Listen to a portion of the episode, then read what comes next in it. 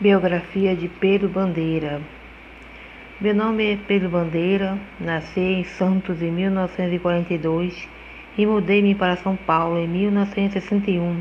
Cursei Ciências Sociais e desenvolvi diversas atividades no teatro, a publicidade e ao jornalismo.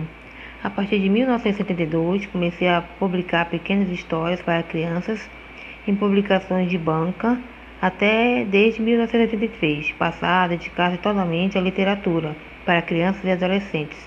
Sou casado, tenho três filhos e uma porção de netinhos. O livro A Droga do Amor foi escrito justamente para falar do amor que existe entre vocês, meus jovens leitores, que adoram suas turminhas, suas patotas, que se apoiam no amor mútuo para juntos enfrentar os desafios do mundo adulto. Muita gente me pergunta por que os meus caras são jovens, sem problemas financeiros ou sociais. Porque são tão perfeitos é minha resposta. É sempre esta.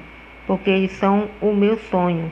É assim que eu imagino que todos os jovens deveriam poder ser em todo o mundo, sem problemas financeiros, inteligentes, sadios, honestos, conscientes, corajosos, estudando em boas escolas tendo recursos e oportunidades para lazer, esporte, cultura e principalmente ligados no mundo, sempre prontos a defender a liberdade, o amor, a justiça e a igualdade.